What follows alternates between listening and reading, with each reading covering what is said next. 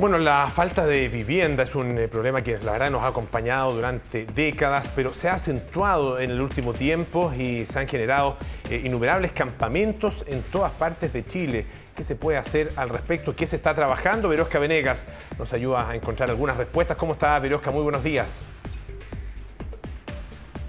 ¿Qué tal? ¿Cómo están? Polo, Natalia, muy buenos días. Según cifras oficiales del año pasado, en nuestro país habían cerca de 500.000 familias con déficit habitacional. Todo esto, por supuesto, en los meses, es decir, hasta el día de hoy. 19 de abril. Eso hay un incremento. Lamentablemente, la pandemia ha dejado un montón de consecuencias y el acceso a la vivienda es un desafío. Nos encontramos nosotros con eh, Sebastián Bowen, quien es director ejecutivo de Déficit Cero. Em, nosotros estuvimos un tiempo atrás cuando presentaron esta nueva em, organización que en el fondo tiene como objetivo esto, porque allí ya se presentaron varios desafíos y además eh, tiene un foco femenino, porque se han dado cuenta que son más las mujeres que lamentablemente están en esta situación crítica y que además tienen que levantar a sus familias. ¿Cómo están? Muy buenos días, Sebastián. Buenos días, ¿qué tal?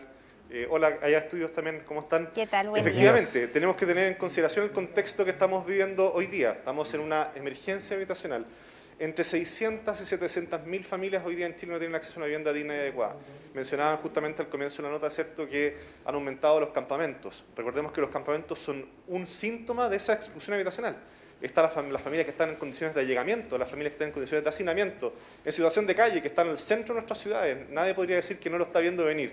Estamos en presencia de una emergencia habitacional y por lo tanto tenemos que tomar medidas urgentes, porque además hay un contexto económico, social que hace que la vivienda se vaya alejando. Los créditos están más inalcanzables, el arriendo está aumentando eh, y frente a esos elementos también el, poder adquisitivo de las familias para poder acceder a una vivienda eh, es, más, es más débil, ¿verdad? Y ante ese escenario tenemos que tomar medidas urgentes, políticas habitacionales estructurales que hay que cambiar para poder enfrentar justamente esta emergencia habitacional con sentido de urgencia, pero también sentido futuro. Sebastián, cuéntenos un poco el trabajo al que cuál se va a evocar ahora, em, cuál es el foco principal de déficit cero, porque hay que decir, bueno, yo creo que varios de ustedes reconocen a Sebastián porque fue líder por años de Un Techo para Chile, pero ahora toma esta jineta porque hay desafíos que son mucho más urgentes. Y en ese sentido, ¿cuáles son las metas que se han puesto y cómo las van a trabajar finalmente con el gobierno y las diferentes organizaciones?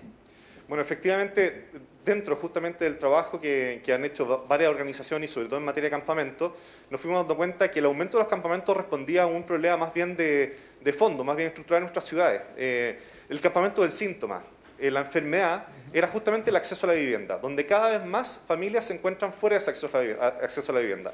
Estamos en periodo cierto de pandemia, finalmente, y la pandemia ha afectado muy fuerte el bolsillo de los chilenos y las chilenas. Y en ese escenario muchas familias han tenido que irse a vivir de llegadas o irse a vivir en campamento. En ese escenario nosotros dijimos, bueno, tenemos que crear, por lo tanto, una nueva organización en conjunto con muchos actores, eh, con el Consejo Nacional de Desarrollo Urbano, con la Cámara China de la Construcción, con otras organizaciones sociales, para poder justamente enfrentar el problema de la política habitacional para que se garantice el acceso a la vivienda de todas las familias que están viviendo en nuestro país de distintas maneras, con distintos tipos de, de acceso justamente a la vivienda. Puede ser arriendo, vivienda propia, eh, vivienda, autoconstrucción, regeneración urbana, muchas formas que se podrían eh, implementar. Y hoy día estamos en un punto de encuentro justamente con las autoridades, porque hace tan solo un par de meses se aprueba la ley de integración a la planificación urbana, gestión de suelo y plan de emergencia habitacional. Y eso es muy importante, porque justamente esa ley mandata a que el gobierno debe presentar un plan de emergencia habitacional para responder al problema del déficit habitacional dentro de este año. Y en ese plan es donde nosotros queremos colaborar, trabajando con municipios, trabajando con comités de vivienda y proponiendo políticas públicas bien concretas. Eh, Sebastián, eh, para ponerle eh, números y, poder entender la dimensión del problema, ¿cuánto, ¿en cuánto tiempo, dada la velocidad de construcción y de entrega de viviendas que existe hoy día, eh, se podría eh, superar este déficit ah, eh, y se podría eliminar este, este déficit. Ah, porque la verdad que al paso que vamos probablemente vamos a seguir con este déficit durante mucho tiempo. ¿En cuánto habría que aumentarlo?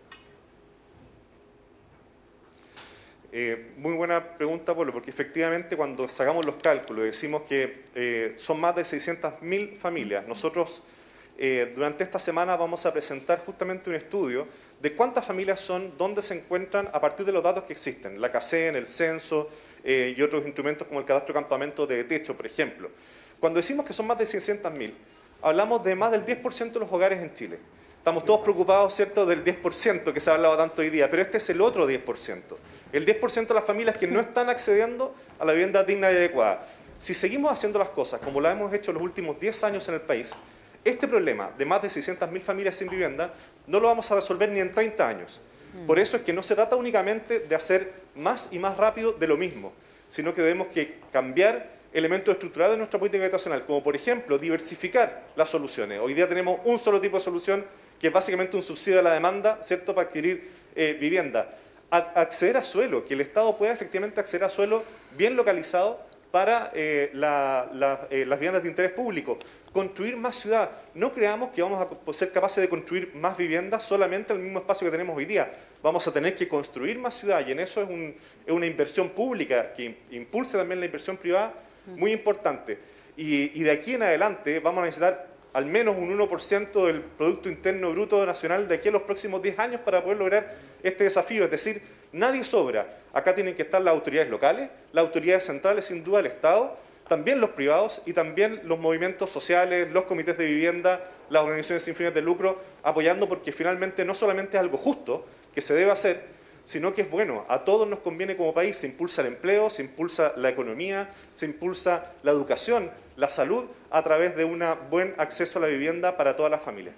Quiero agradecer a Sebastián por este espacio y solo para comentar, hoy en la Convención Constituyente eh, van a llegar unas agrupaciones eh, relacionadas también en este tema que van a exigir, solicitar al menos a los y las convencionales de que se consagre en la Constitución el derecho a la vivienda digna, que es parte de lo que conversábamos hoy día con Sebastián. Así que vamos a estar también muy atentos a lo que vaya a suceder eh, eh, hoy eh, también ahí en el ex Congreso donde están las dependencias de la Comisión Constituyente, porque este tema se ha transformado en uno de, al menos de la jornada, porque están muy altas al menos las cifras del déficit habitacional en nuestro país.